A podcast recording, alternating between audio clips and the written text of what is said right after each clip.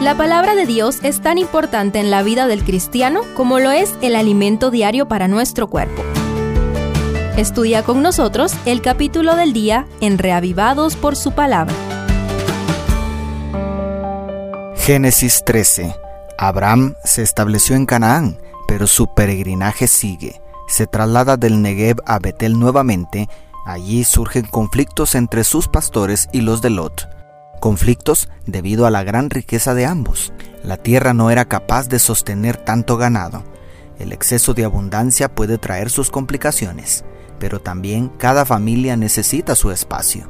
Una casa no es suficiente para dos familias, es mejor apartarse. Y así lo hicieron Abraham y Lot. ¿Qué podemos aprender de estos dos personajes aquí? Primero, Lot, sobrino de Abraham, que quedó huérfano prematuramente y decidió acompañarlo rumbo a Canaán. Seguramente lo acompañó también en la edificación de los altares y la adoración a Dios pero el carácter de ambos era muy distinto.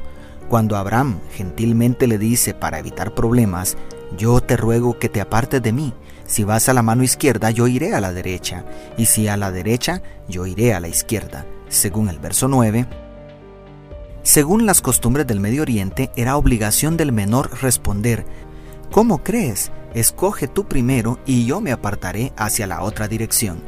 Pero no, Ambiciosa y egoístamente, alzó Lot sus ojos y vio toda la llanura del Jordán, toda era de riego, como el huerto de Jehová, como la tierra de Egipto en la dirección de Zoar, antes que Jehová destruyera Sodoma y Gomorra, según el verso 10. Le saltaron los ojos con el signo del dólar y escogió aquella llanura que prometía multiplicar aún más sus cuantiosas riquezas.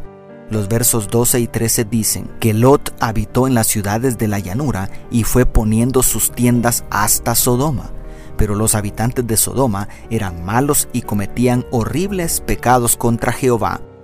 Lo más grave es que no se menciona que Lot siguiera el ejemplo de su tío levantando un altar a Jehová en el paraíso encontrado.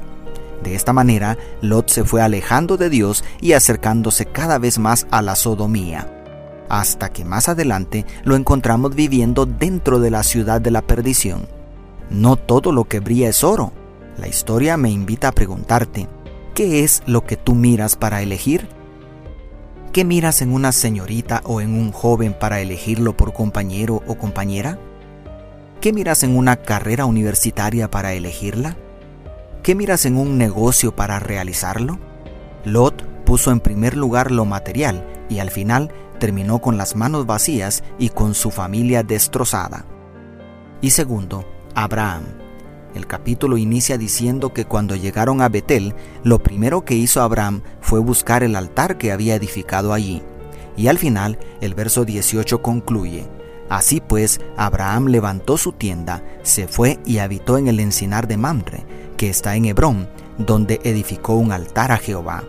¿Te das cuenta cómo los hábitos construyen el carácter? Era imposible que los cananeos corrompieran a Abraham porque él marcaba su territorio con la presencia de Jehová. Nunca se dejó arrastrar hacia el culto pagano. Al contrario, colocando en primer lugar a Dios, él atraía a sus vecinos hacia la verdadera religión. Dios nunca ha pedido a sus hijos que se vuelvan ermitaños, pero sí exige a quienes aceptan su pacto que controlen la dirección de la influencia. No es lo mismo estar en medio de los impíos para dejarnos arrastrar al infierno cediendo al pecado, que estar en el mismo lugar con las mismas personas, pero influyendo de manera positiva y silenciosa con una vida ejemplar que constituye un insistente llamado a acompañarnos hacia el cielo. Con toda razón, Jehová dijo a Abraham después que Lot se apartó de él, Alza ahora tus ojos y desde el lugar donde estás mira al norte, al sur, al oriente y al occidente. Toda la tierra que ves te la daré a ti y a tu descendencia para siempre. Haré tu descendencia como el polvo de la tierra, declaran los versos 14 al 16. Si tú quieres la misma bendición de Abraham, deja de perseguir el arco iris y dale el primer lugar a Dios en tu vida lo demás seguramente vendrá por añadidura, porque el Señor ha prometido honrar a quienes lo honran. Dios te bendiga, tu pastor y amigo Selvin Sosa.